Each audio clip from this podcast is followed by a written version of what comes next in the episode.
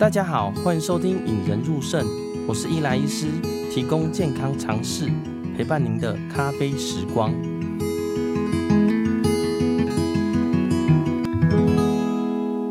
大家好，欢迎收听《引人入胜》，我是伊莱医师，提供健康常识，陪伴您的咖啡时光。呃，在副甲状腺机能亢进第一集呢，跟大家分享网友的来信啦，他已经洗肾十年了啦。在这之前呢，就知道有副甲状腺机能亢进。那副甲状腺素呢，当时是六百多啦，好，磷离子是八点多。但是经过它的一段时间呢，它的磷离子有降降下来到五，可是副甲状腺呢，依然冲破了破千到一千二啦。副甲状腺素的呃标准值是大概八十或一百以下。那洗肾患者呢，其实大于三百五已经有点高了啦。那他的那位医师呢，肾脏科医师呢，请他去开刀，他很犹豫，想说：哎、大家网络上有说啊，有些药物可以吃啊，药物可以打，那开刀是不是一个选择呢？那在上一集中呢，跟大家介绍，哎、欸，副甲状腺机能亢进是什么东西啦？哈，副甲状腺素会做什么？那它亢进了会发生什么事情？那在这一集中呢，要跟大家介绍，哎、所谓的副甲状腺机能亢进。尤其是肾友的副甲状腺机能亢进呢，我们应该怎么诊断，以及大家最重视的如何治疗哦。在开始之前呢，跟大家介绍一下引人入肾这个频道啦。引人入肾呢是一个呃我自己开的一个频道哦，主要是为教一些呃医学常识哦，不限于肾脏科，有可能是内科疾病，有可能是一些患者的心得、医学新知。那在这个平台上呢，我会尽量用医学白话文，比较白话的说法说给大家听啦。好，假如大家喜欢这个频道，或者你觉得这个主题不错的话呢，就请按赞、订阅、分享。Podcast 的听众呢，也请订阅我啦，这样子比较不会呃漏失一些医学新知啦。那今天我们就一起来听听副甲状腺机能亢进的诊断跟治疗吧。所以，我们这一集呢，主要是跟大家说，哎，第一个你要怎么诊断？第一个诊断呢，就是必须抽血啦。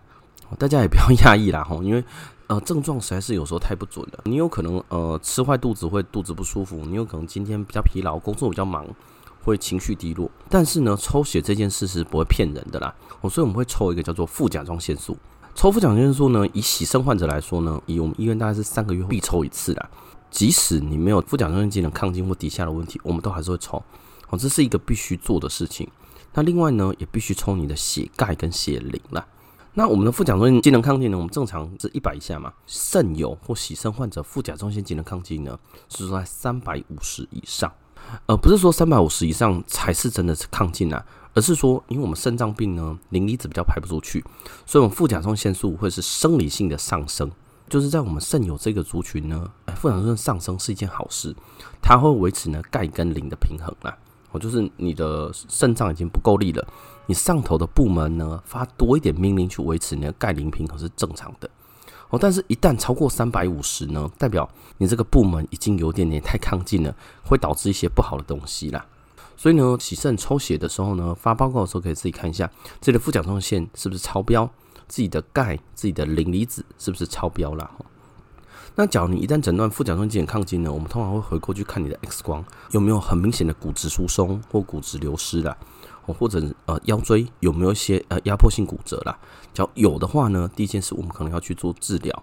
另外呢，呃，通常 X 光也会看出，假如你有含钙的结石呢，就是例如的我们肾脏结石啊，或其他器官结石，高血钙的状态呢，可能会在 X 光也看得到。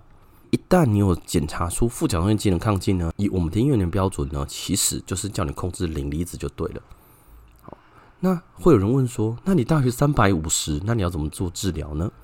那以我们医院为例啦，吼，呃，我们的副甲状腺机能亢进呢，会分两个 level，好，第一个 level 叫做三百五十到五百之间，代表你有点亢进，但是还没亢进到太过火，好，这个时候呢，我们会给维他命 D，而且是给活性的维生素 D 啦，嗯，有在追踪我们粉专的朋友们，大家都知道了，哈，之前有帮呃新闻写过一篇，维生素 D 过量导致心跳太慢啦，吼。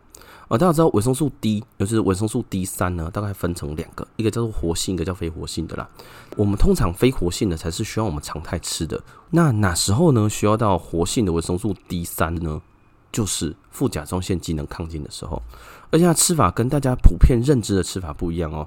大家会觉得我活活性维生素 D 就是不是一天一颗？哎、其实假如你是要治疗副甲状腺机能亢进的，你并不是要每天一颗，你是一个礼拜，礼拜一吃两颗，礼拜五吃两颗，一周吃两次，而且是洗肾后吃啦。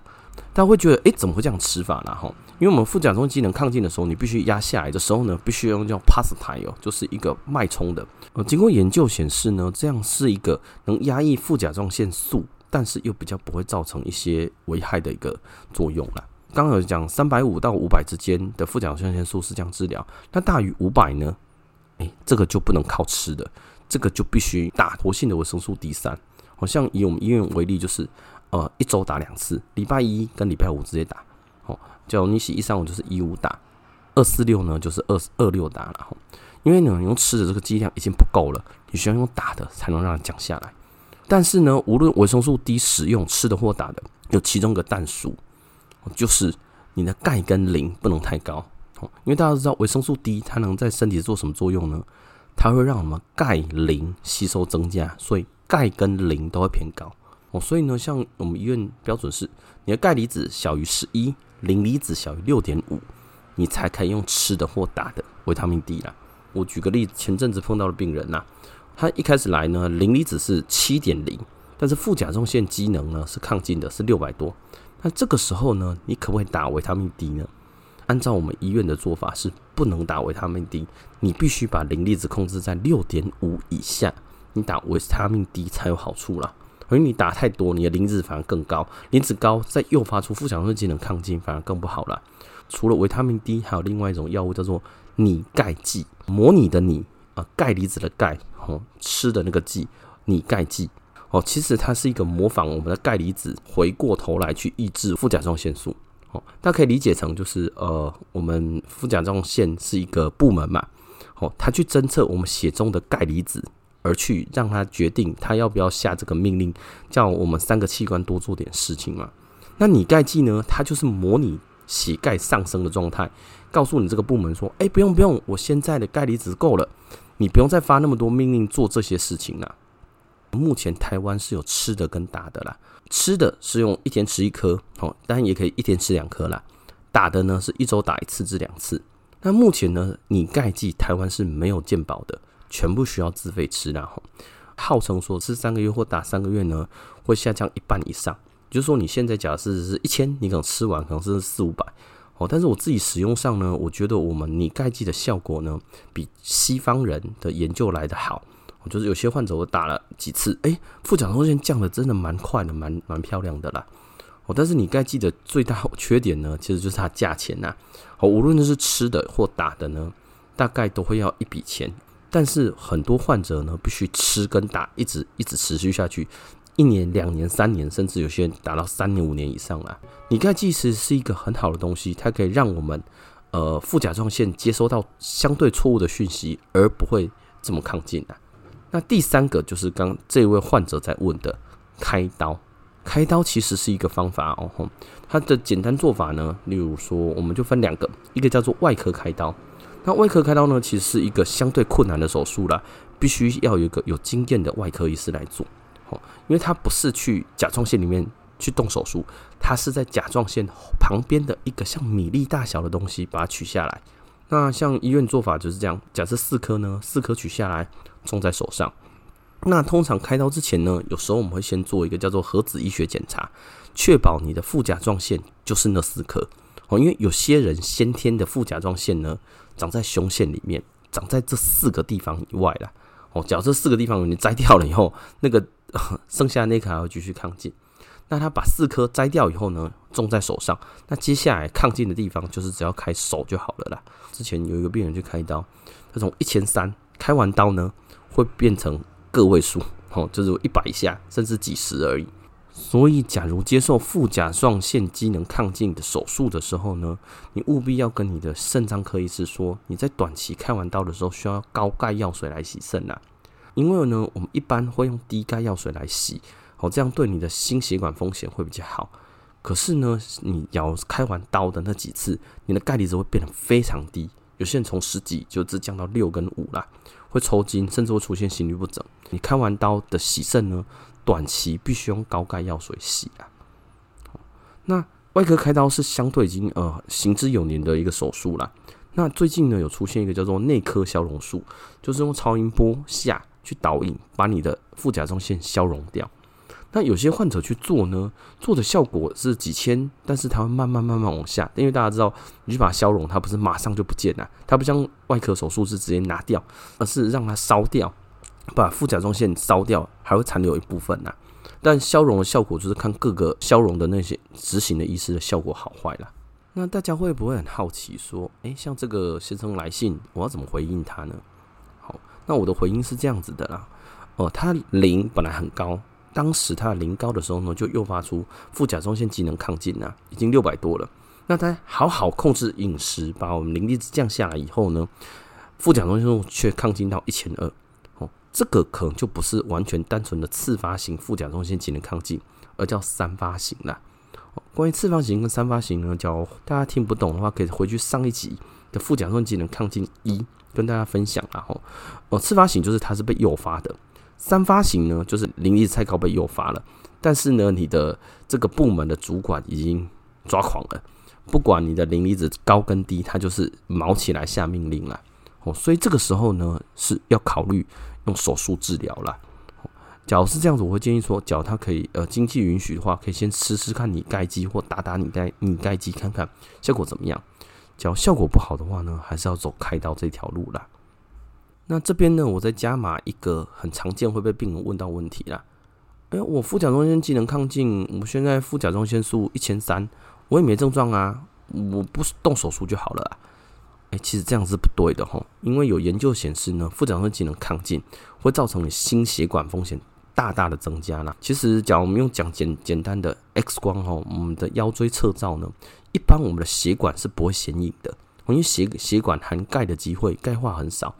哦，但是副甲状腺能亢进，它会让你整条血管都钙化，就是它会失去整个弹性，而且呢，这个弹性呢是无法用心导管的，它不是内层东西塞住，它是中层变厚，钙磷沉积在那上面，最后呢，你的血管就只能完全狭窄，狭窄到例如脑袋狭窄就是中风了，心脏狭窄就心肌梗塞了，那这个部分即使进去心导管也没有好处了。嗯，在这一集中呢，跟大家分享副甲状腺机能亢进如何诊断呢？就是抽血诊断啦。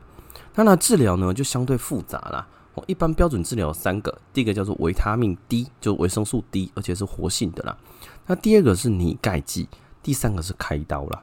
那我们就分三个 level 啦。第一个是你副甲状腺素三百五十以下，就好好控制你的磷离子，不要让磷离子太高。那三百五十到五百之间呢，你可以用吃的维他命 D，而且是一周吃两次，一次两颗啦。好，那假如大于五百呢，五百以上呢，就要考虑用打的维他命 D。哦，打的效果不好，几个月后还是越来越高呢，就必须考虑开吃拟钙剂或打的拟钙剂了。那在更高呢，出现一些症状，例如皮肤痒到受不了，甚至你一些心血管的问题跑出来了，骨骼疏松跑出来了，哎，这个时候呢，就会建议开刀。那开刀方法呢？有外科开刀进去手术房里面开刀种在手上，或者是用内科消融术啦。那最后呢，还是要做一个必须的卫教啦，就是所有的肾友呢，无论是洗肾或非洗肾患者呢，磷离子必须好好控制的。哦，你的磷离子磷高的时候尽量少吃。那你真的有要吃的时候呢，就要尽量配钙片呐，而且配饭吃的钙片。我把它捣碎撒在里面，或者是配饭面吃。而且重点是，啊，磷离子长期控制才是最重要的啦。那第二个呢，要提醒大家的是，哎，肾友呢就必须洗肾的时候要洗干净啊。我千万不要说你一三五洗肾，你礼拜三要来不来的。哦，这样子呢，长期的磷离子会很高，你的副甲状腺就一直亢进啊。那第三个呢是，哎，副甲状腺素尽量磷离子控制。那早期的副甲状腺素呢，可以吃药打药控制啦。一旦太高，无法控制的时候呢，就建议大家赶快开刀把它拿掉了。今天听到这一边呢，不知道你对于副甲状腺机能亢进有没有更全面性的了解啦？那副甲状腺机能亢进呢，很多人都会有，尤其是肾脏病或洗肾的患者有啦。哦，但是呢，我今天强调的是，我们是次发性的啦。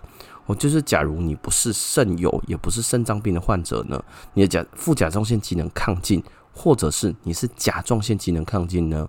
我会建议你还是要找一下内分泌新陈代谢科医师去看啦，因为呢这部分呢跟肾脏比较比较没有相关，今天比较少提到啦。如果你还喜欢今天的节目呢，请给我一个赞跟订阅我们哦。最后，让我们一起培养胜利思维，拥有幸福人生哦。如果有病人被告知要洗肾，请务必好好配合专业的医疗团队，让我们培养胜利思维，拥有幸福人生。